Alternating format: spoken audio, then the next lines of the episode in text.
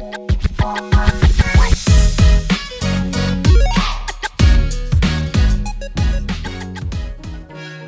hello, hello zusammen. Good morning, good evening, good midday sozusagen. Wir sind wieder da. Neue Folge, neue Woche Inside Web 3 mit Gero und mir. Ähm, herzlich willkommen und wie immer starten wir mit nicht den News-Bewegungen, sondern mit unseren Bewegungen. Ähm, sowohl Wallet-Bewegungen als auch unsere Bewegungen im Real Life. Äh, Gero, leg los. Äh, erzähl mal, was, was diese, diese, diese Woche so ging im Web 3 bei dir. Hi Markus, also bei mir war es ziemlich wild diese Woche, mehr oder weniger. Ähm, ich hatte mir, der aktuelle Markt ist ja extrem am Bluten, ne? Also quasi alle größeren Kollektionen, teilweise 10 bis 15 bis 20 Prozent im Minus. Ähm, also auf die Woche gerechnet ungefähr. Und bei mir war halt immer Beans ist so für mich so, so, so, ein Trading-Objekt, in Anführungsstrichen, so unter 1,5 denke ich mir immer, okay, das ist vielleicht eine Opportunity. Äh, und da habe ich mir jetzt zwei in die Wallets nochmal ge gelegt. Also ich habe jetzt drei Beans. Ähm, und genau, das war eigentlich so das, was ich gemacht habe. Und zusätzlich gab's äh, äh, einen Airdrop von Arbitrum, wo wir später noch dazu kommen. Das halte ich aktuell noch, aber will ich dann auch eine, relativ kurzfristig wahrscheinlich verkaufen.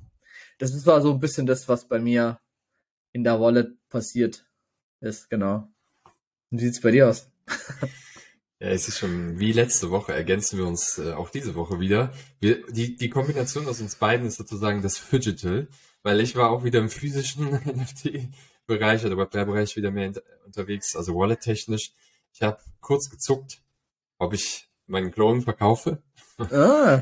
ähm, habe dann aber wieder zurückgezuckt also der Plan wäre gewesen, Clones zu verkaufen und äh, einen weiteren Other Side halt zu holen. Äh, weil ich finde, also wenn du dir anguckst, ja klar, Floor ein bisschen runter, Bewegung ein bisschen zurück, auch im Yuga-System, gleichzeitig aber ne, jetzt am Samstag der Second Trip und das System ist einfach sehr stabil. Deshalb habe ich überlegt, ob ich reingehe. Habe ich noch nicht gemacht, vielleicht dann die nächsten Wochen.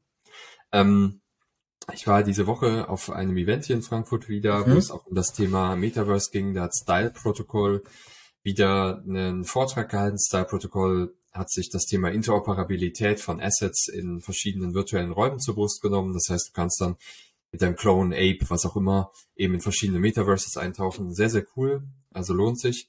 Ähm, ansonsten bin ich ja Teil der Flowers for Society Community. Ah, nice. Also von dem, genau, mit Till Jagler ja auch und die droppen gerade ganz gut physische Produkte, also sehr, sehr geile Schuhe auch. Und ähm, genau, da war ich halt aktiv in der Community. Ähm, hab mir jetzt halt den letzten hast Drop du, gesichert. Hast du die neuen Schuhe gekauft? Die sehen schon ziemlich sick aus. Ja, ja, weil die sind ja komplett, also komplett weiß, halt mit so einem leichten Beige-Überzug halt auch ja. von, dem, von dem Mesh da. Und ja. die fand ich schon sehr geil. Ja, sehr geil. Also ja sieht schon, sieht schon cool aus, muss ich auch sagen. Also gefällt mir tatsächlich.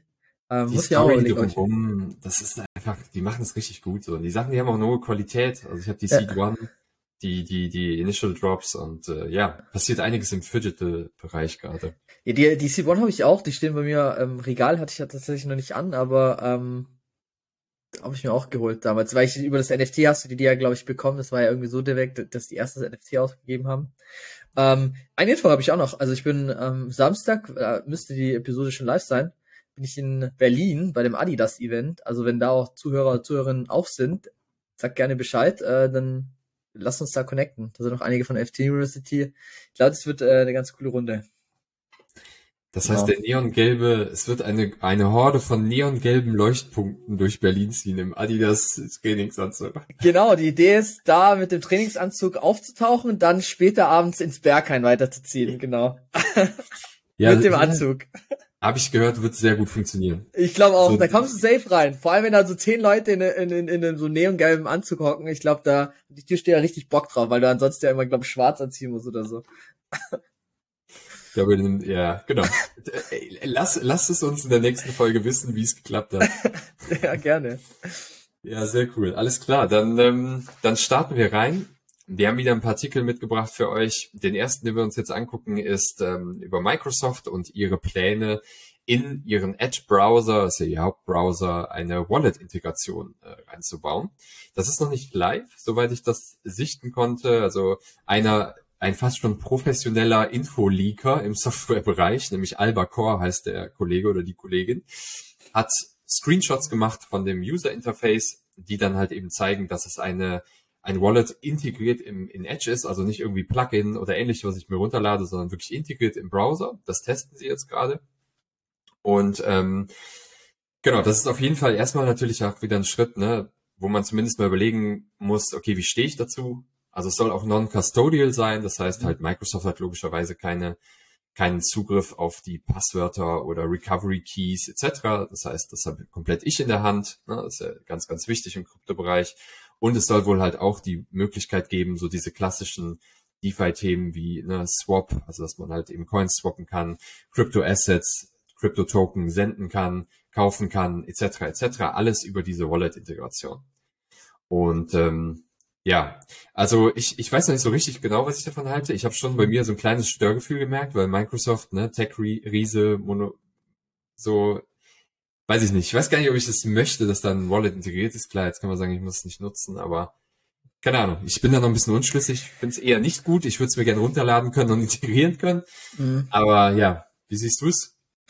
Ja, ich glaube, die sind halt interessiert an den Daten, ne? Also also ich kann mir gut, ich keine Ahnung, wie es jetzt technisch aufgesetzt ist, aber ich kann mir vorstellen, wenn es im Browser integriert ist, dass die wahrscheinlich automatisch irgendwie auch die jetzt nicht ein Private Key zu haben, aber dass sie wahrscheinlich alle Transaktionen haben und dann halt klassisch, was ich ja immer oder was wir auch oft sagen, dass halt interessant ist vielleicht auch für Web 2 Unternehmen, dass du halt klassische Web 2 Datenpunkte wie zum Beispiel IP-Adresse, Location, Alter, Browserverlauf, dann mit deinem Purchase, also Kaufverhalten und so weiter kombinieren, was halt aus deiner Wallet herausgelesen kann und halt auch äh, so Informationen wie, äh, wie viel Geld hast du drin, was für Assets hast du.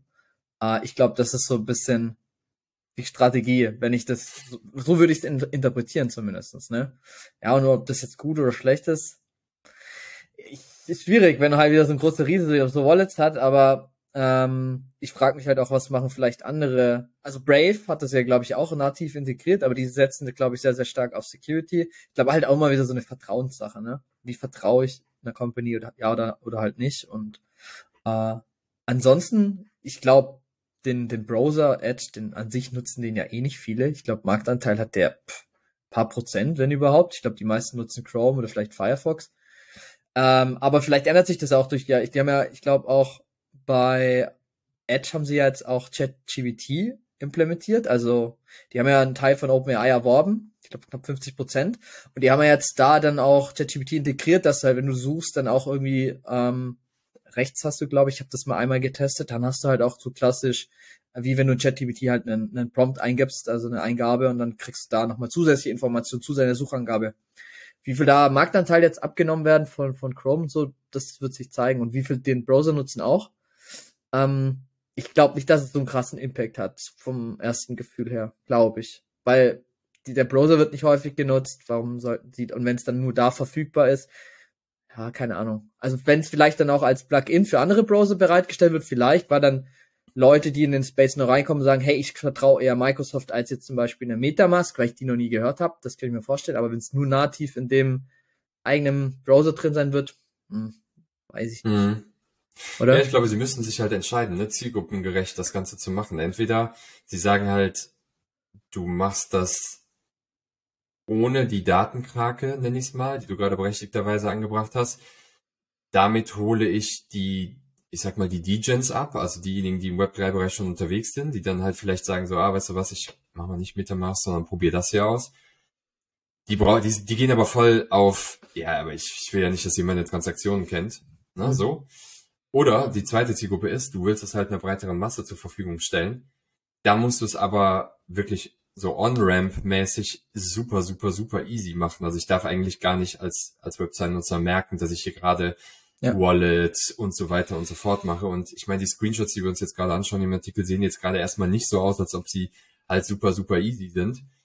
Da müssen sie sich echt entscheiden, ansonsten gebe ich dir recht, dann kann das auch ein Rohrkaprier werden, der einfach nicht genutzt wird, weil du musst dich schon entscheiden, für welche Zielgruppe du es machst, ne? Also ja. Rein von dem, was wir sehen und was der Artikel hergibt, glaube ich, da adressieren sie halt Web3-Leute und wollen eine Alternative zu Metamask, Coinbase Wallet und Co. bauen.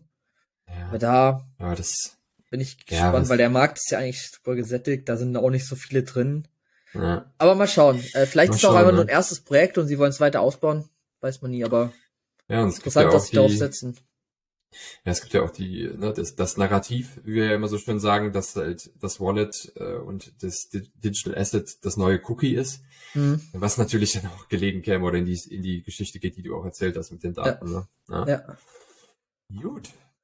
Dann gehen wir rüber zur Arbitrum Foundation. Du hast wieder, du hast wieder, du hast wieder geairdroppt, ge ge geairdroppt, collected. Es gab, es gab wieder einen kleinen, einen kleinen Geldsegen, ja. Und da ist ja auch noch mal, also Arbitrum ist ja eine Layer 2 Solution, die auf Ethereum aufbaut und da gibt's halt echt auf Twitter teilweise so echt gute Threads, also so mehr oder weniger kleinere Artikel über mehrere Kommentarbereiche. Uh, und, und die sagen dir letztendlich, okay, es gibt natürlich alles Spekulation, aber oft ist in diesem Crypto-Space ja so, du sagst, okay, du, du benutzt ein Protokoll ähm, und wenn halt später ein Token kommen sollte, dann kriegst du den geairdroppt. Und, und woher wissen die jetzt zum Beispiel, ob du jetzt ein Protokoll genutzt hast? Es geht halt über die, über die Wallet, ne? Du interagierst mit dem Protokoll, du signierst und machst Transaktionen. Und wir haben ja gelernt, dass in, dem, in der Blockchain alles festgeschrieben ist. Und dann können die letztendlich nur auslesen, wer hat jetzt mit meinem Protokoll interagiert, in welchem Zeitraum und müssen dann Kriterien aufsetzen, sagen, okay, wenn du in dem Zeitraum XY mit einem Protokoll zum Beispiel eine Transaktion äh, ausgeführt hast, also einen, einen Wert von A nach B geschickt hast oder gebridged hast, zum Beispiel von der einen Blockchain auf die anderen, dann zählst du diese Kategorien rein und dann kriegst du halt entsprechenden Wer äh, Token äh, Wert bereitgestellt. Und warum hat der Token jetzt einen Wert? Weil sie halt natürlich immer dem Token irgendwie einen anderen Gegenwert geben. Sie sagen zum Beispiel, der Token äh, ein Arbitrum ist zum Beispiel jetzt ein US-Dollar wert oder in Ethereum. Da gibt es ja verschiedene Wertepaare und ähm, bringen den dann auf den Markt. Und jetzt war halt zum Beispiel Arbitrum wieder der Fall, ich hatte vor einem halben, dreiviertel Jahr, glaube zweimal eine Stunde oder so letztendlich mit diesem Protokoll interagiert. Ich habe da so ein Thread durchgemacht äh, und habe jetzt halt dann mit meiner Wallet hier connected und dann zeigt es dir halt an, ob du halt gewisse Kriterien erfüllt hast und dann zeigt es dir an, wie viel Token du bekommst. Und war es jetzt halt so, dass ich dann äh, gestern Abend meine Token claim konnte auf der Arbitrum Chain, also eine separate Chain, die auf, äh, auf, auf Ethereum aufbaut. Äh, und dann hat man halt die Möglichkeit, das entweder direkt zu verkaufen oder nicht der Token an sich wird jetzt, glaube ich, nicht so krass viel Value haben. Also ist es halt wieder klassisch wie eine Art Marketingausgabe. Die sagen halt, es ist ein Government-Token, das heißt, du kannst damit dann später abstimmen, wo sich die Chain hinentwickelt, bla bla bla. Aber da habe ich gelernt, dass da die meisten Leute eh keinen Bock drauf haben. Das heißt, der Token wird wahrscheinlich früher oder später kaum einen Wert haben. Und für die ist es halt eine Marketingmaßnahme und irgendwie halt auch, äh, sie kaufen sich damit letztendlich Test-User. Also weil oft hat man, wenn man halt Protokolle hat, Applikationen, hat man die Problematik, dass man halt super viel testen muss. Äh, und die Leute wollen ja irgendwie ein Incentive. Und das ist halt so eine Art Incentive, damit Leu Leute Protokolle, Applikationen und so weiter testen. Also, ja, so würde ich es mal beschreiben. Okay, ähm, also erstmal ähm, Glückwunsch zum Airdrop.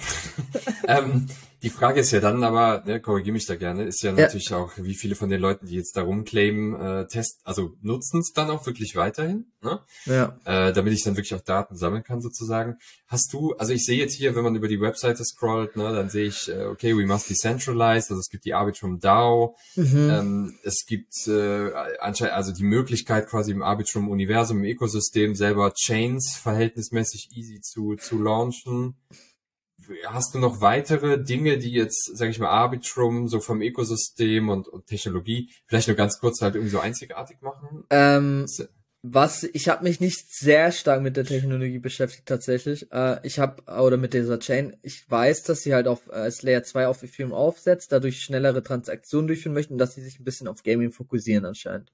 Okay, okay. Aber ah, ja, okay. das ist trotzdem relativ alles noch in den Kinderschuhen.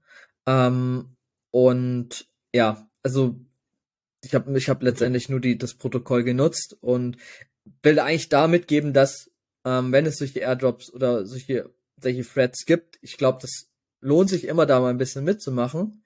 Erstens, man lernt teilweise viel. Klar, immer mit einer Hot Wallet, mit bisschen Spielgeld, ein bisschen Transaktionen hin und her schicken. Also ich habe extrem viel gelernt. Ich habe zum ersten Mal dann zum Beispiel auch was gebridged, eine Einstellung auf die anderen, habe äh, mit DeFi-Protokollen was gemacht und man hat halt immer noch Potenzial oder vielleicht auch Glück, dass man dann halt einen Airdrop kriegt und dann hat man teilweise Free Money, was halt auch ganz cool ist.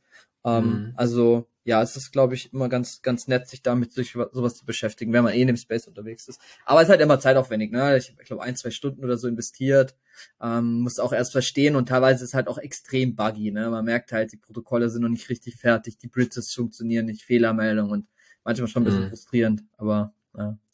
Ja, sie scheinen auch, also mal gucken, ob das dann halt wirklich so wahr ist oder wie es halt sich dann so entwickelt. Ne? Ich meine, wenn man mal, mal researched, wie viele von den aktuellen Blockchains wirklich dezentral sind, also von der Tokenverteilung her, wo sind ja. die Validator, also wo werden die Transaktionen validiert, etc., dann sieht man, dass viele Blockchains doch zentraler gemanagt werden, als man das vielleicht denkt. Und sie scheinen sich ja zumindest auf, auf den Zettel geschrieben zu haben, das Thema Dezentralität zu, zu, zu ownen und wirklich voranzutreiben. Also mhm. ja, mega. Also cool, dass du das mitgebracht hast und ja, äh, ja definitiv mal anschauen. Ja. Okay, dann ähm, gehen wir einmal rüber zum Thema Blockchain Gaming. Eine sehr, sehr spannende Neuigkeit, dass Sony nämlich ein Cross-System in Bezug auf NFTs ähm, als Patent angemeldet hat. Das heißt, man kann davon ausgehen, dass Sony in der Zukunft mit dem Thema NFTs verkaufen, kaufen, NFTs nutzen, äh, etc. sich sehr stark auseinandersetzen wird und es auch implementieren wird. Also ich glaube, wir haben das ja schon oft gehabt, dass Patente angemeldet werden von Companies und dann passiert aber letztlich nichts. Ne? Ich glaube, bei Sony darf man davon ausgehen, dass es, dass das was passiert, weil wenn man sich mal so ein bisschen die Patenthistorie von Sony anschaut, dann ähm, haben sie die meisten ihrer Patente halt tatsächlich auch umgesetzt, sie hm. positionieren sich ja auch als Innovationsreiter. Und also was umfasst das letztlich? Wahrscheinlich auch ein bisschen zur, zum Ärger vielleicht der Anti-NFT-Gaming-Community, aber ähm, man wird halt NFTs traden können, kaufen können. Es ist sogar die Sprache davon, dass man gerade so, wenn man so ein bisschen an die Streamer-Community denkt, dass Sony auch die Möglichkeit bietet, Gaming-Assets zu, zu auszuleihen und mhm. dann halt zu nutzen in Games für Streaming, Twitch, ne, für seine Follower und sie dann halt logischerweise wieder zurückzugeben. Also Sony wird da höchstwahrscheinlich sehr viel Gas drauf geben und hat halt einfach auch schon sehr konkrete Web3-Pläne. Und da wieder eine kurze Bridge sozusagen zum Style-Protokoll auch ähm, von gestern von dem Vortrag, ähm, die zum Beispiel auch in Kontakt stehen mit Sony. Das heißt auch das Thema Interoperabilität von meinen Assets, also wenn ich das mit Style-Protokoll in die Wege leite, kann ich mir durchaus vorstellen, dass in der Zukunft ich dann einfach in der Lage bin, mit meinem Board Ape oder Clone oder Rengar, was auch immer es ist, 3D virtualisiert dann letztlich halt in Sony, Sony Spielen, wahrscheinlich native, also geownte Titel von Sony und halt halt dann auch einfach andere Metaverses unterwegs zu sein, ne? Das ist ja. echt cool. Also ich hatte das auch auf Twitter beiläufig gesehen, aber ich bin da nicht so tief abgestiegen wie jetzt in dem Artikel. Also ich habe da auch nur, glaube einen Tweet oder so gesehen. Aber das ist ja. echt interessant, vor allem auch dein, ähm, deine Idee da oder, oder auch die, die Info mit ähm, der Verknüpfung zu, zu der Twitch, also zum Streaming, ne? Also da auch als mhm. Hintergrund, mhm. ich glaube, das ist auch so ultra beliebt bei, bei den jüngeren Generationen. Da hast du echt tausende Viewer, die einfach Leuten beim Spielen zugucken, also auch an Zuhörern und Zuhörern, die da jetzt gar nicht in dem Gaming bewandert sind. Das glauben viele gar nicht. Ich glaube, dass meinen Eltern zuerst noch erzählt hat, dass es, dass es tausende Leute gibt, die irgendwie jemand beim Computerspielen zuschauen oder bei Konsolenspielen denken, die so, ja, willst du mich jetzt gerade verarschen? Was, was, was soll das? So, ja, es ist halt Unterhaltung, ne? Und, und dann jetzt da halt irgendwie dann auch Assets auszuleihen. Also ich stelle mir das so vor, dass du dann halt auch das, das Streamer irgendwie spielt was und ähm, sagt dann, hey, ich kann jetzt meinem Follower irgendwie ein Asset ausgehen, dann kann er das auch in einem Spiel nutzen und dann halt wieder zurückgeben auf, auf oder verleihen.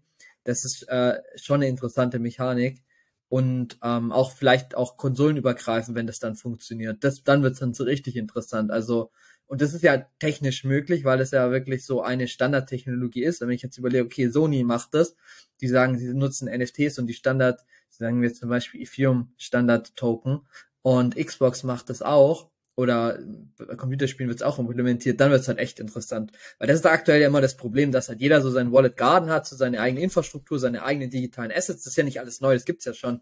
Aber dass du halt wirklich das interoperabel dann zwischen verschiedenen Konsolen ähm, übergreifend und auch auf Computerspiele ähm, hast, das wäre wär dann schon echt cool. Ähm, und würde halt auch echt, wäre halt auch echt innovativ schon.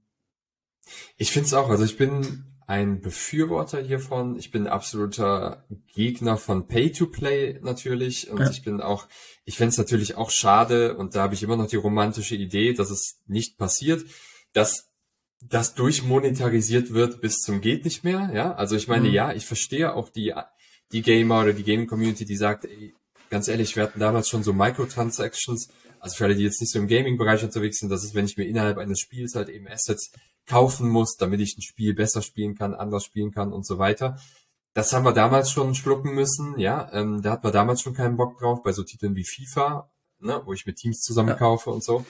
Jetzt kommen die, jetzt kommt dieser ganze NFT-Kram, ja, das ist so die nächste Welle.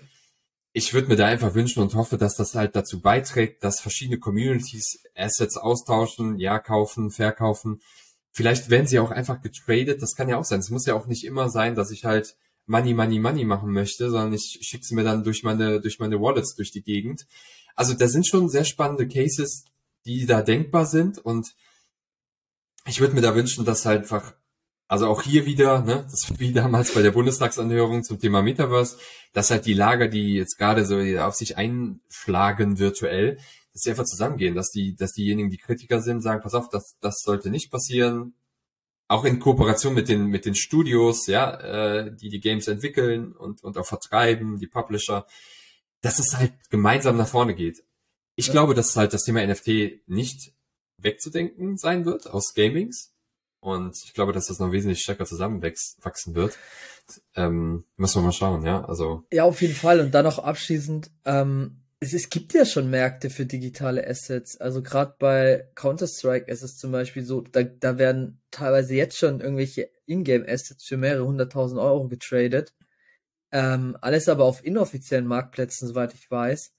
Und warum nicht einen Marktplatz schaffen für alle Game-Assets mit einem technischen Standard, der dann NFT darstellt?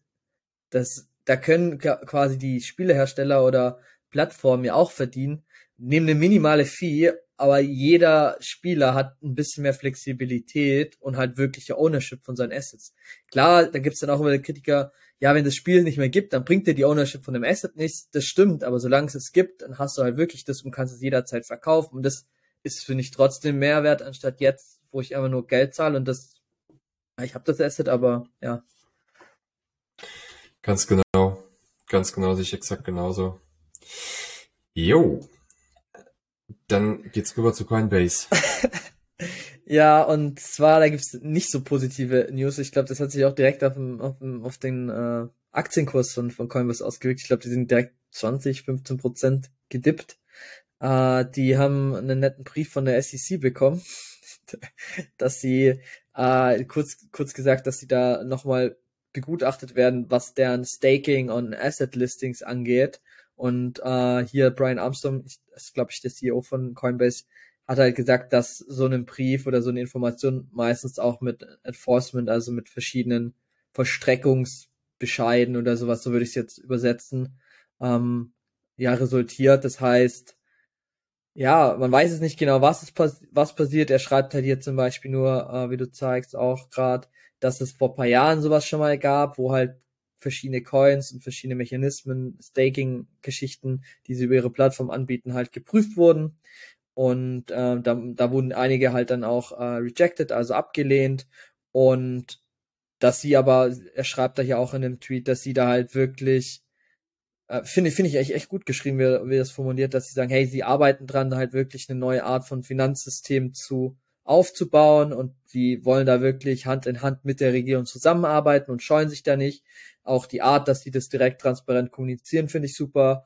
Und ähm, schreibt dann halt noch in den letzten zwei Teilen so, ja, wir sind, wir, wir stehen für unsere Kunden, für diese Vision und für diese Industrie und äh, so ein bisschen bla bla halt noch, äh, dass sie da wirklich versuchen, dran zu arbeiten und auch wirklich da halt auch sehr, sehr nah mit der Reg äh, Regierungsbehörde zusammenarbeiten wollen und nicht da irgendwie shady, shady uh, things irgendwie hintenrum machen wollen.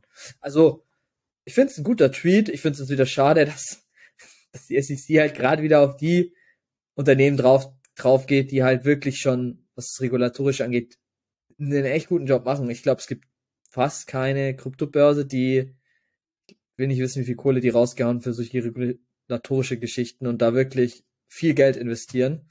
Äh, und dann aber trotzdem immer die und Kraken sind, glaube ich, zwei, die da wirklich sehr, sehr gut arbeiten und die kriegst halt immer ab. So, ne? Dann denke ich mir auch so, ja, das ist irgendwie nicht fair. aber ja, Ja, was ist da deine. Meinung? Nee, agree, voll. Also, ich sag mal, von der, von der, die philosophische Frage ist, glaubt man an Zufälle? Also, ich meine, wenn man sich mal betrachtet, was in der gesamten Landschaft der Kryptowährungen oder der, der Tokens da gerade so abgeht, dann darf man zumindest mal die Annahme pflegen, dass es schon eine koordinierte, eine koordinierte Sache ist. Ich meine, wir haben eine sehr kryptofreundliche Bank, die hops gegangen ist. Wir haben, mal abgesehen von der ganzen Bankennummer, da kommen wir gleich noch zu, wir haben die SEC, die, die so ein bisschen durchdreht. Ja, genau wie du gesagt hast, Coinbase ist eine der kooperativsten Plattformen äh, oder Exchanges, die die es die es gibt, wie er hier auch sehr gut chemische Vollzu dargelegt hat. Und ich finde es auch gut, dass er sagt, wir gehen sehr, sehr gerne vor einen unbiased, also einen, einen un, un äh, wie sagt man, un, ein, ein rechtlichen, unvoreingenommenen, danke, genau, Körper, sprich Gerichte, also was auch immer da dann kommen mag, um zu zeigen, dass die SEC in diesem Fall einfach nicht fair ist und dass wir immer kooperiert haben. Finde ich gut. Ich weiß auch nicht, ob die SEC sich gerade nicht ein wenig übernimmt, weil das ist ja auch nicht die einzige Sache, die sie, die sie launchen. Es gibt ja auch ein paar andere Sachen, wo sie gerade hinterher sind. Äh, in Sachen Tron zum Beispiel, da gibt es ja auch ein paar Sachen, die, also Tron, ne, der, der Coin Token. und äh, Token, genau. Naja, also ich ähm, sehe das genauso wie du. Ich glaube, dass sie hier jetzt einfach aufpassen müssen. Ich hoffe, dass Coinbase hier weiterhin so so rigoros ist und und so professionell, wie sie es hier handhaben und ähm, dass sie da einfach einen Case draus machen können. Ja.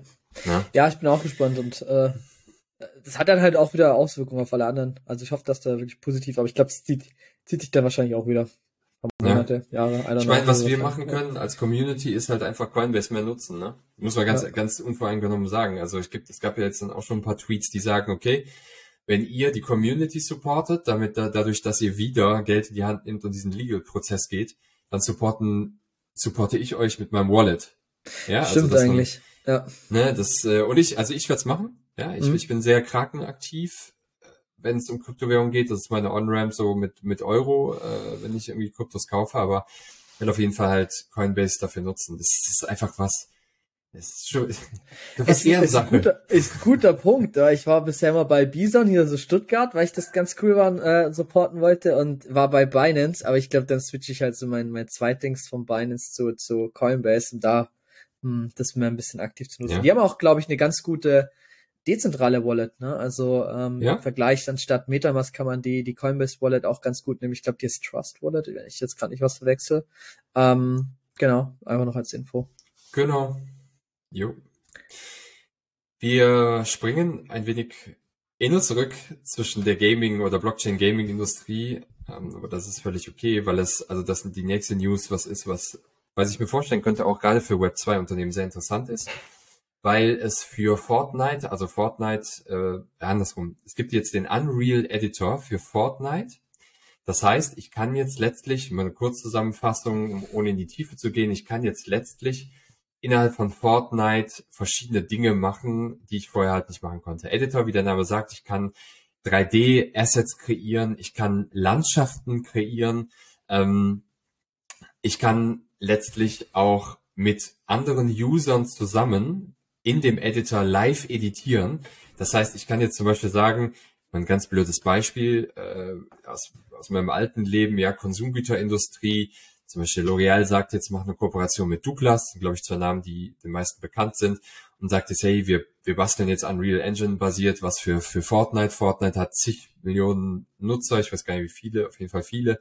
Und wir wollen da halt eine gemeinsame Kampagne draus machen und basteln dann einfach eine Welt, in der eben entsprechend klassisch Produkte, aber halt auch, auch äh, gamified natürlich halt interagiert werden kann mit den, mit den Brands, wo Minispiele dazu beitragen, sich mit den Brands auseinandersetzen, bla bla bla. Das kann ich halt jetzt als Web2-Brand und Company wesentlich einfacher machen als, ähm, als vorher. Ja, also der Unreal Editor ist wirklich so ein, so ein richtiger Push in die, wie es auch hier so schön steht, Creator Economy 2.0. Für mich als Brand, aber natürlich auch für die Nutzer. Ja, ich meine, ich, das wird völlig, also meiner Meinung nach wird das völlig durch die Decke gehen, weil die Fortnite-Community sowieso eine der kreativsten ist. Und ähm, jetzt kann ich halt auf einmal ermöglichen, selber halt die ganzen, die ganzen Dinge zu basteln, live zu, zu kooperieren halt beim Basteln. Also Epic gibt da echt Gas, muss man sagen. Das ist schon, das ist schon echt cool. Ich hatte da auch, ich weiß gar nicht, ob das von, von Unreal Engine auch war oder von Unity, ähm, auch ein ähnliches Video gesehen, dass da auch, die integrieren ja teilweise jetzt AI, das heißt, du kannst dann super schnell auch Assets generieren. Also die haben da teilweise ein Video aufgenommen von einer Person äh, und haben, das war innerhalb von verschiedenen, äh, von me mehreren Bearbeitungsschritte dann direkt so ein, so ein digitaler Avatar äh, und komplett und das hat anscheinend dauert es sonst mehrere Monate, das zu machen. Und wenn du jetzt halt zum Beispiel das dann auch noch in so eine so eine Creator Economy äh, weiter denkst, dass du sagst, hey, du hast jetzt so so Editor Tools für die Community und die können ihre eigene zum Beispiel ihr eigenes Gesicht filmen und dann in das Spiel reinbringen und dadurch halt wird ja letztendlich jeder User zum, zum Creator mehr oder weniger enabled, was halt schon irgendwie ultra krass ist, weil ich glaube, dass das Thema Creator Economy echt ein Thema ist, das, ich glaube, das ist logisch. Das sehen wir ja, dass halt gerade so ganz viele, jetzt nicht Influencer, aber wie man es auch immer nennen möchte, so Creator, teilweise solche riesen Brands aufgebaut haben, Uh, und, und das passt halt voll zusammen und werden halt umso, umso einfacher es wird, Content zu erstellen, uh, um, umso mehr macht das, glaube ich, auch. Also das ist schon auch sehr, sehr smart von Fortnite, dass sie das sich da öffnen und sagen, hey, ihr als Community könnt, wir, wir stellen euch die richtigen Tools bereit und ihr könnt die nutzen, um unser Ökosystem weiter auszubauen.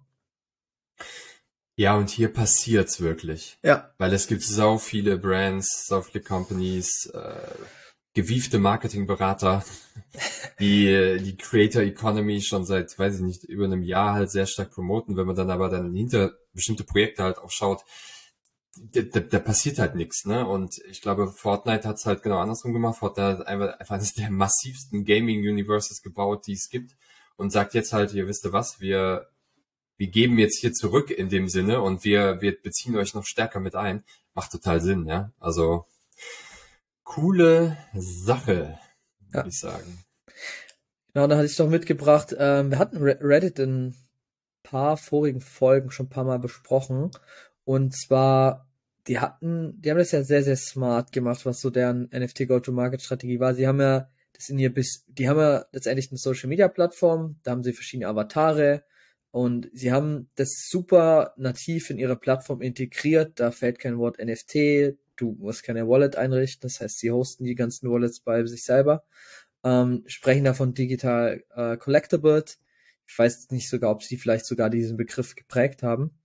Und sie wollen jetzt zusätzlich, die haben jetzt erstmal angefangen mit verschiedenen Kollektionen, was sehr, sehr cool war. Und jetzt haben sie, ähm, wie sie hier schreiben, ähm, 7,1 Millionen Holder, haben jetzt mittlerweile über 10,6 Millionen verschiedene Collectible ähm, also NFTs letztendlich, äh, über 8 Millionen äh, Wallets und haben in Summe bis äh, eine Million Euro schon eingenommen. Und, und was, ähm, nee, ja doch, eine Million. Und was, was ich jetzt halt so interessant finde, dass sie jetzt halt sagen, im nächsten Schritt, dass sie einen Marktplatz eröffnen wollen. Das heißt, dass jetzt die, die User nicht, dass sie so langsam ranführen, erstmal, okay, du hast digitale Avatare, testen und jetzt versuchen sie im nächsten Schritt zu sagen, okay, jetzt geben wir dir die Möglichkeit, dass du diese Avatare auch traden kannst. Und das finde ich schon sehr, sehr smart und ich bin auch echt über, echt gespannt, wie das jetzt bei den Usern ankommt. Also, die, die führen halt so wirklich so NFTs durch die Hintertür ein und, und auf Reddit war das Thema NFT so verbrannt. Da gab es teilweise echt, ich weiß gar nicht, wie das bei Reddit heißt, Threads oder so verschiedene Beiträge, die, wo die echt ähm, NFTs den Tod gewünscht haben letztendlich und gesagt haben, das ist der größte Scam. Aber du siehst halt einfach, wenn du es anders frames, dass halt dann die Leute es trotzdem cool finden und nutzen, ohne dass sie eigentlich wissen, dass sie das ein NFT haben. Und das finde ich schon sehr, sehr smart von, von Reddit hier gelöst. Und ich bin gespannt, wie es ankommt mit dem Traden. Was, was ist da, dein Tipp? Ich bin mir nicht sicher, ob der positive Vibe, der der erst da war für die Digital Collectibles, die nichts anderes sind als NFTs, ob der sich hier so fortsetzt, weil jetzt ist es halt offensichtlich, dass es eine, ne, ein Marketplace geben wird. Marketplace hat inhärent das Thema Trading, Verkaufen, Kaufen und so weiter als, als Daseinsberechtigung. da weiß ich nicht, da bin ich mal gespannt, wie die Community, auch die, die Collector oder die Holder halt darauf reagieren. Aber ja, ich gebe dir recht, erstmal vom Approach her ist es super smart und ähm, das genauso rum zu machen. Ich bin mal gespannt, inwiefern dann wirklich Trading-Aktivität auch stattfindet, ob das, ne, ich meine, ob dieses, dieses Collecting-Gehen sich da auch wirklich weiter fortführt unter der Community. Also keine Ahnung, ich bin nicht im, in dem Ökosystem drin, aber. Ich habe ich hab selber ein paar Reddit-NFTs auch mal geclaimt, weil ich den Prozess lernen wollte, wie sie es integriert haben. Und das Interessante ist, du kannst das NFT von deiner lokalen gehosteten Wallet bei Reddit extrahieren und dann äh, quasi auf deine Metamask Wallet und so ziehen.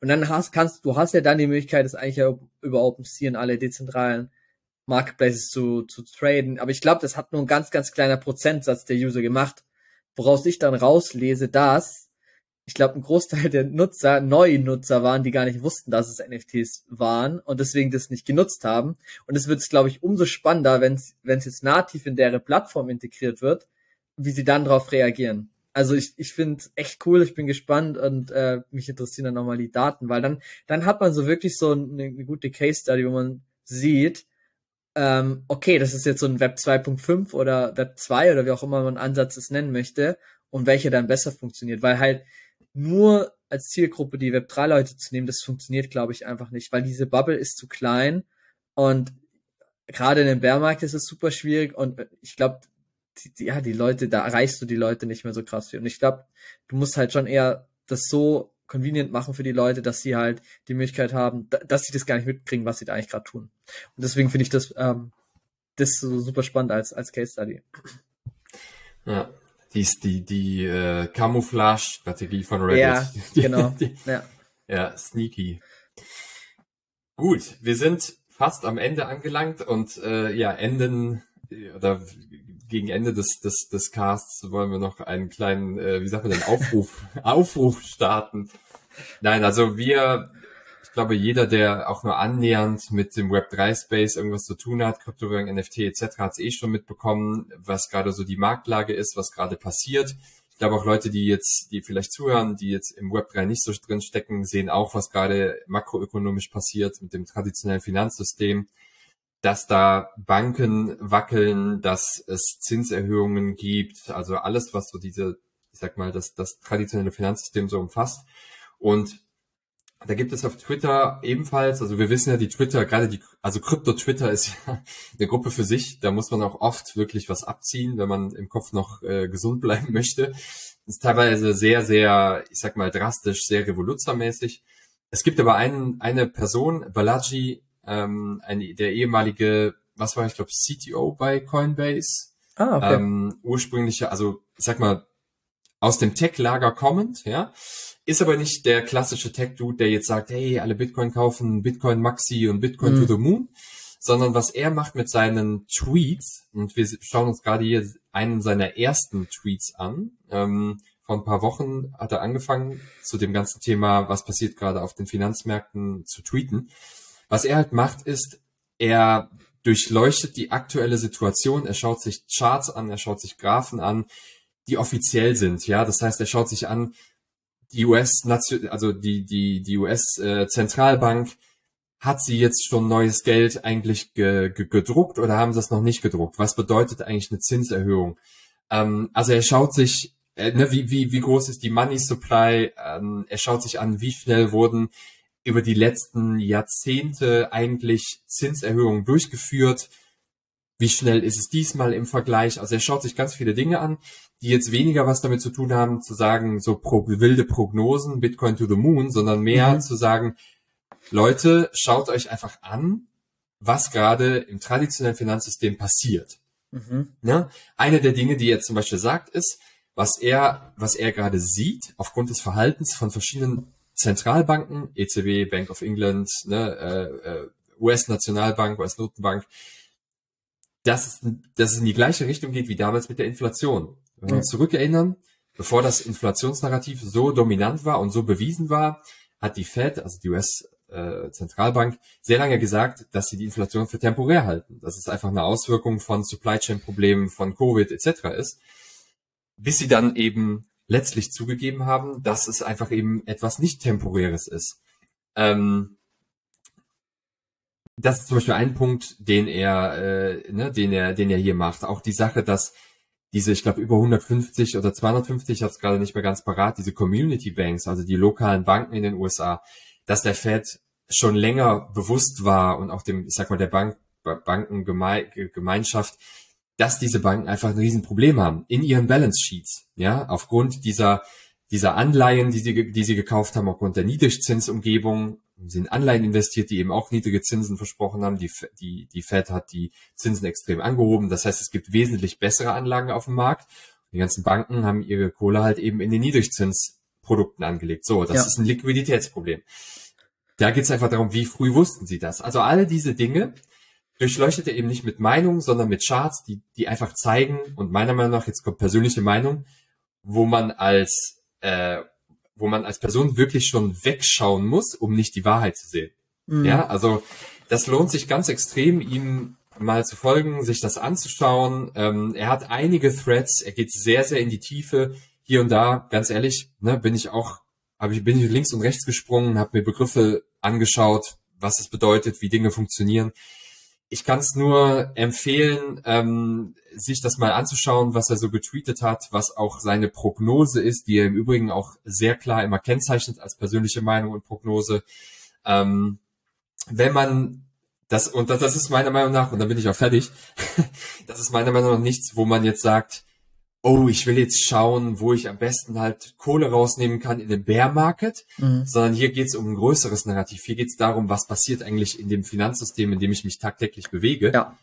Welche Rolle spielt, spielen Kryptowährungen, welche Rolle spielen New Finance, wenn man so will? Und wie spielen diese Dinge eigentlich zusammen in der Zukunft? Was sind Szenarien auch für mich, die Auswirkungen auf mich haben? Ja, ja. also ich, ich, ich sehe das Thema auch teilweise echt kritisch. Jetzt, ähm, ich kenne den Artikel jetzt tatsächlich nicht oder den Tweet, den muss ich mir echt im Detail mal angucken. Der sieht ja auch ziemlich komplex, komplex auch mit einigen ähm, Quellen, die da verlinkt sind. Was ich halt von meiner Seite aus oder immer fraglich finde, ist das Thema auch bei den Banken. Wir hatten das mit SVB, die sich teilweise verspekuliert haben, wo der Staat wieder eingreift und rettet, was letztendlich wir als Steuerzahler dann immer zahlen, wo ich mir denke, so, ich bin eigentlich für, eine, für einen freien Markt, für eine freie Wirtschaft ähm, dann lass doch so ein Ding mal pleite gehen. Klar, es kann dann irgendwie größere Probleme nehmen, aber es kann doch nicht sein, dass gewisse Organisationen oder Businesses in dem Gesamtmarkt eigentlich nicht wirtschaftlich arbeiten müssen, weil sie im Worst Case eh gerettet werden.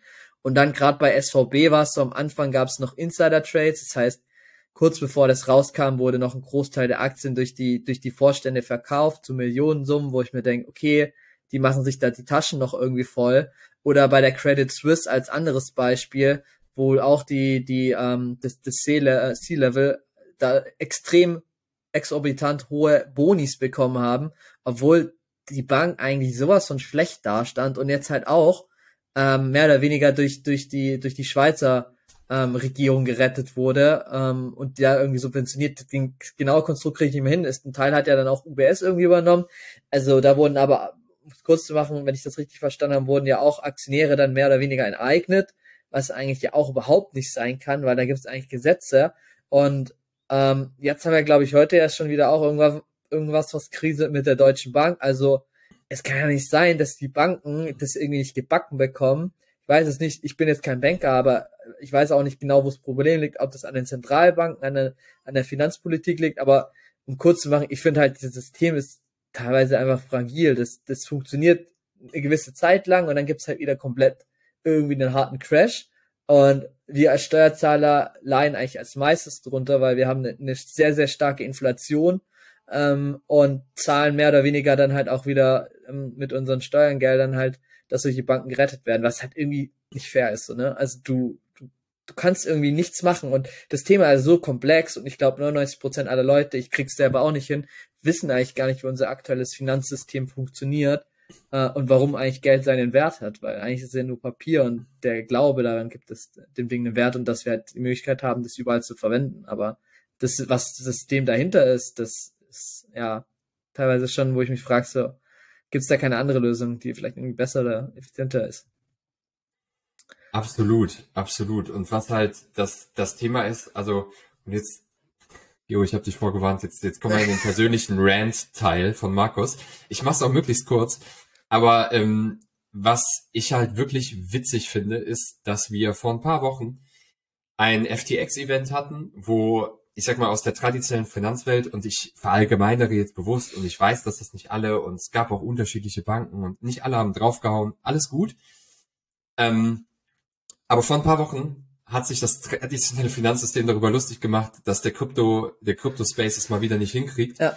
Und äh, so, ein so, ein so, ein so ein Dude wie ne, hier äh, der, der liebe Sam sagt, dass er Assets, Werte im Balance Sheet oder er hat Werte im Balance Sheet ausgewiesen, die einfach nicht da waren und Scam und typisch Krypto und äh, ja, seht da, was ihr davon habt und ha, Krypto, der, der, die ganze Nummer wieder.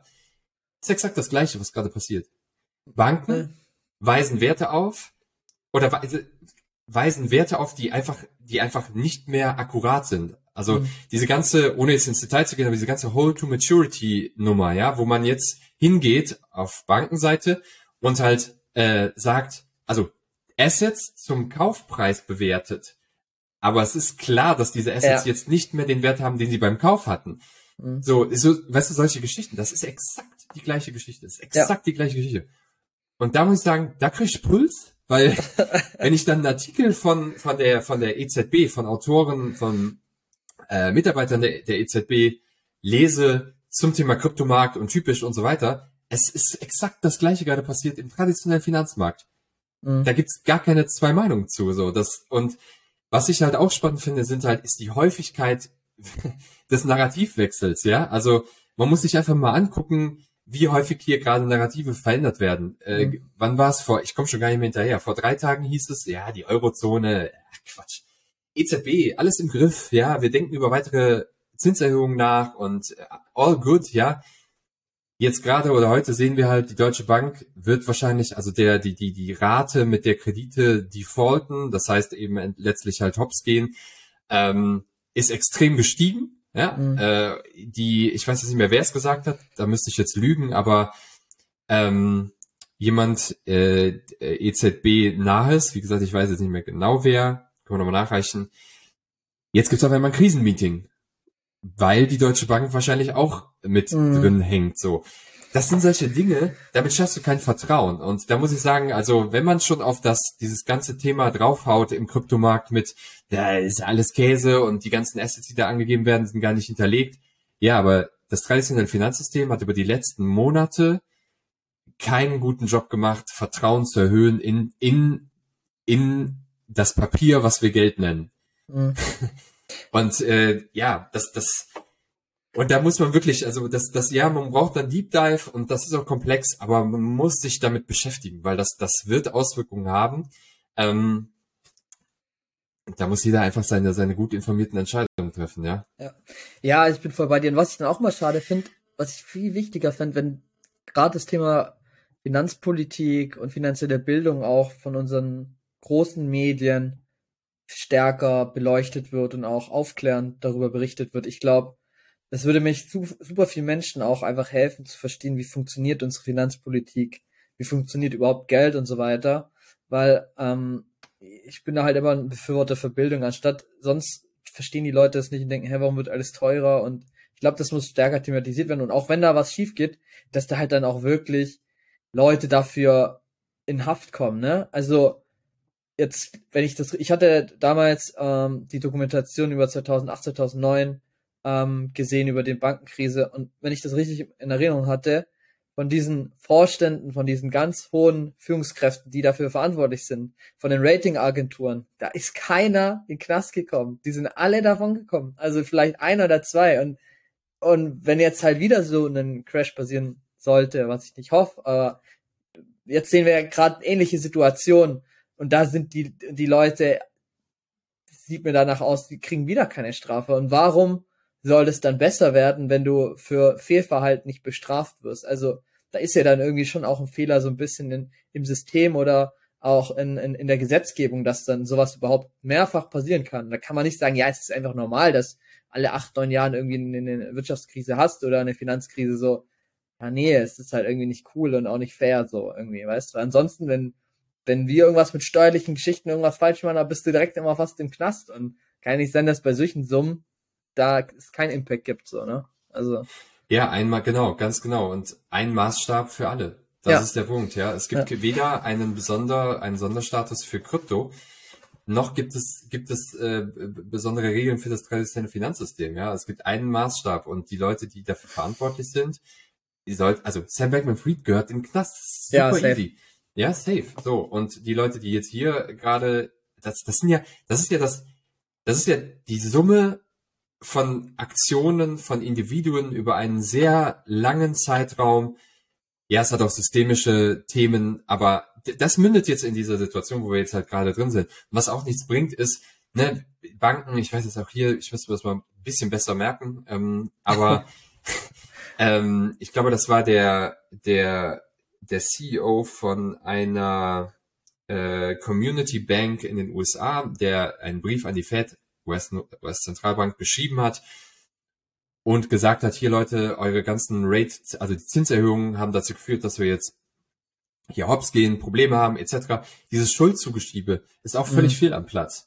Also ganz ehrlich, liebe Banken, auch hier wieder verallgemeinert, ihr habt einfach Risiko bescheiden gemanagt Ja, da muss ich dafür auch die Verantwortlichkeit nehmen. Und, und transparent kommunizieren.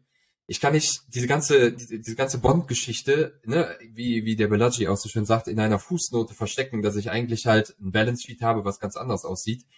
Das kann ich nicht machen, ja. Und Mhm. gleichzeitig kann die Fed halt auch schlecht sagen, ja komm, Rate Hikes to the moon und wir, wir scheißen auf die Banken. Entschuldigung mein Französisch, ja. Aber ja. dieses Schuldgeschiebe funktioniert auch nicht. Also, das ist ein Kindergarten. Das, Ja, und es hat halt einen riesen Impact, ne? Also auch nochmal zu 2008, 2009 zurück, da war das genau das Gleiche. Da haben die Ratingagenturen den Banken gesagt, ihr wart schuld. Die Banken haben gesagt, die Ratingagenturen waren schlecht, äh, waren schuld, dass die faulen Hauskredite von, von Leuten halt einfach gut bewertet wurden. Aber die haben sich halt, beide Parteien haben sich einfach nur die Taschen voll gemacht. Und ja, äh, wir, ja, aber es ist, Ja. es ist, es ist ein schwieriges Thema und ich glaube, ja, und, ja. ja, es ist einfach schwierig. Vielleicht wäre es eine Lösung, wenn man halt einfach solche so Balance Sheets irgendwie on-chain hätte, dass man halt wirklich dann die Werte sieht oder halt auch nicht und dann in Echtzeit sieht, weil dann ähm, kannst du da nicht faken, weil jeder die Transparenz hat.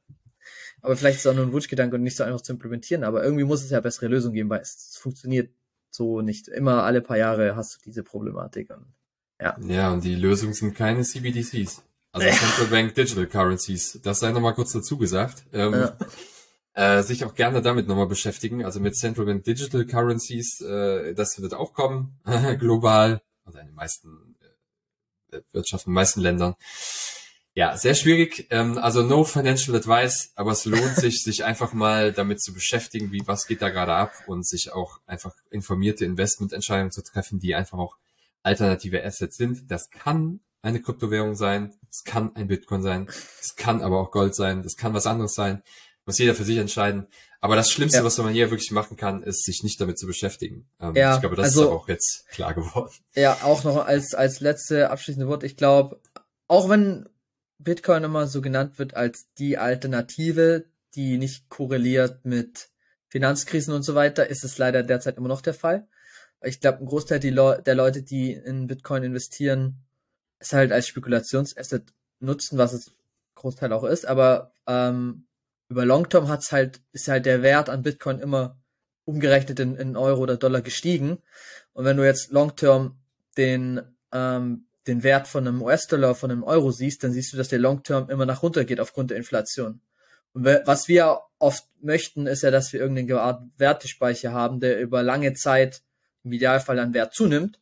Und das funktioniert mit Bitcoin, wenn man halt die lange Sicht betrachtet, aktuell. Da gibt's, glaube ich, kaum, ja, Aktien-ETFs sind auch so eine Alternative, aber Bitcoin ist da halt wirklich auch so eine, so eine, so eine Möglichkeit.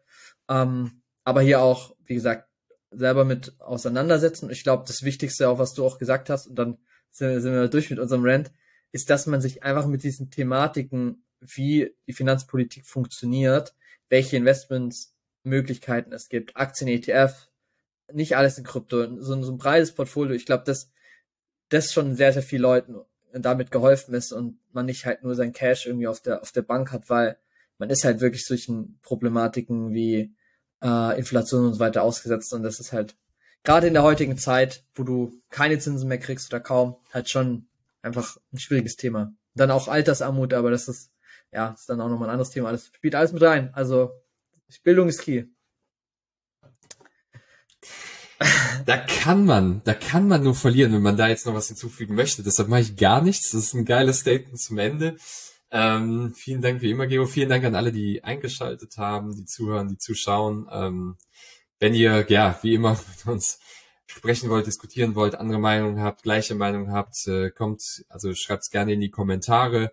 Wir freuen uns immer von euch zu hören. Kommt rüber in die NFT University Discord Channel. Und ähm, ja, freuen, euch mit, freuen uns mit euch zu quatschen. Wir sehen uns nächste Woche wieder, würde ich sagen. Genau. Cool, Warte, es hat Spaß gemacht. Bis nächste Woche. Ja, ich weiß, bis nächste Woche. Ciao, ciao. Ciao.